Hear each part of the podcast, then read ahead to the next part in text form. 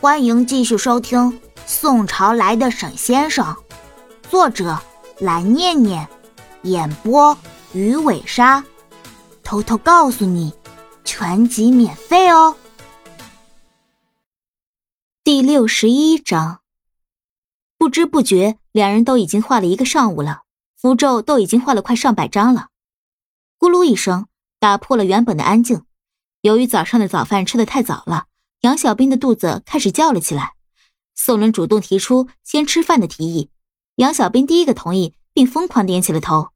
杨小兵一边点头一边说道：“哎呀，我都快饿死了，还是师傅好，知道我饿了就说先去吃饭。”沈雪峰说道：“那今天就由我来给宋师傅好好做顿饭吧，上次因为黑衣人的事儿都没能给您做一顿饭。”好吧。既然雪峰都这么说了，我也想休息一下。今天就雪峰来做饭吧。看沈雪峰一心想要做饭，宋伦也就不推辞了。话音刚落，沈雪峰起身站起，准备去菜园里摘一些青菜。杨小兵便屁颠屁颠的跟在沈雪峰后面，想要和他一起去摘。沈雪峰见状，立马说道：“你忘记上次的事了吗？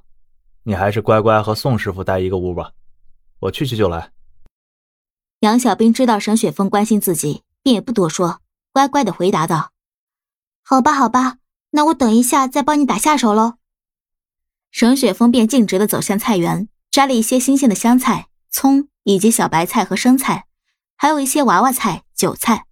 火速摘完菜以后，沈雪峰便走回屋里问道：“师傅，厨房在哪儿啊？”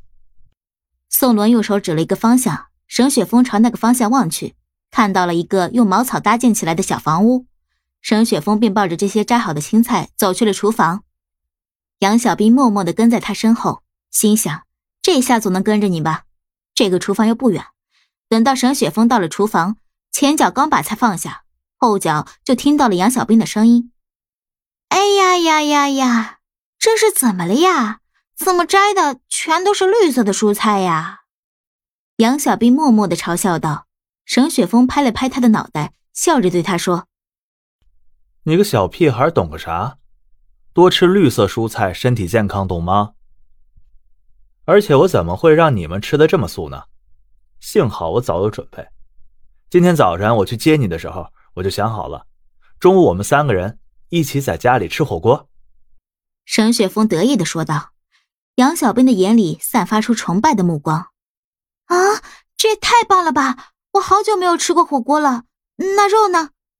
沈雪峰一副我就知道你接下来会问什么的表情，看着他，在后备箱里，还好车子就停在边上。喏，钥匙给你，帮我把肉拿过来吧，我先把菜切好。杨小兵一副收到任务指示的样子回答道：“遵命，小的马上就去。”等到杨小兵走到车子旁边，打开后备箱后，杨小兵都看呆了。哇，这个肉也太多了吧！肥牛卷、肥羊卷、牛排、羊排、火腿、鱼排、牛肉丸、鱼丸，这太丰盛了吧！终于可以实现火锅自由了。杨小兵怕一个人一次性端不完，就先把肥牛卷、肥羊卷，还有一个牛排，先拿进了厨房，递给了沈雪峰。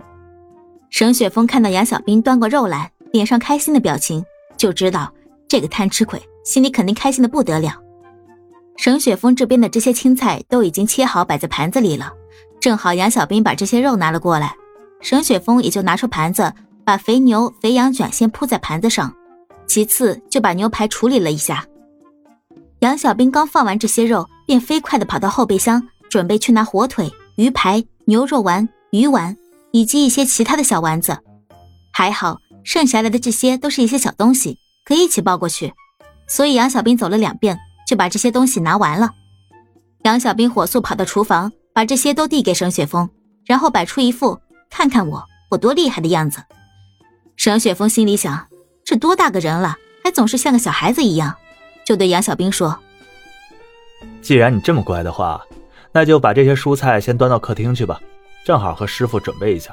把火锅拿来，先点上火吧。”“嗯，我马上去。”杨小兵听到马上就要开始上火锅了，更是激动的不得了，头点的像拨浪鼓似的。沈雪峰无奈的摇了摇头，然后开始处理火腿、鱼排、牛肉丸、鱼丸这些小玩意儿。由于这一些都是零零散散的，除了火腿需要切片以外，其他的稍稍用清水洗一下，然后放进盘子里就可以直接下锅煮了。哦，对了，沈雪峰自言自语地说，因为他突然想到还有超级好吃的香菇和金针菇还放在后备箱呢。杨小兵这个小笨蛋估计看到肉，其他的也没有注意看。没办法，沈雪峰只能自己去取。终于弄好了，于是沈雪峰将这些火腿、鱼排、牛肉丸、鱼丸以及香菇、金针菇等一起端了过去，拿到了客厅，然后又匆匆忙忙地跑回了厨房。原来他是要去准备涮火锅的蘸料。沈雪峰先是拿出前面的小葱，细切以后分别放入三个小碟子里，然后他看看厨房里有没有什么调味品。首先加入盐、味精以及白糖，一次分别加入了一些蚝油、酱油、生抽以及孜然粉和烧烤粉，最后加入他的独门秘方一些蜂蜜和麻油，三份非常好吃的调料就做好了。沈雪峰便把这三个酱料端到了客厅。这时火锅的水已经煮沸了，他就先招呼宋伦师傅和杨小兵坐上桌来。沈雪峰熟练的先把牛排和不易熟的丸子类。还有小鱼排，先放进了锅内，让他们先煮一煮，然后再依次的放入前面新鲜的青菜、生菜、白菜、韭菜等，最后加入香菇和金针菇，然后先浇上一点点生抽和蚝油，以及好几勺老干妈，先把火锅的盖子盖好，让火锅先焖煮个十分钟。本集播讲完毕，记得点个订阅哦。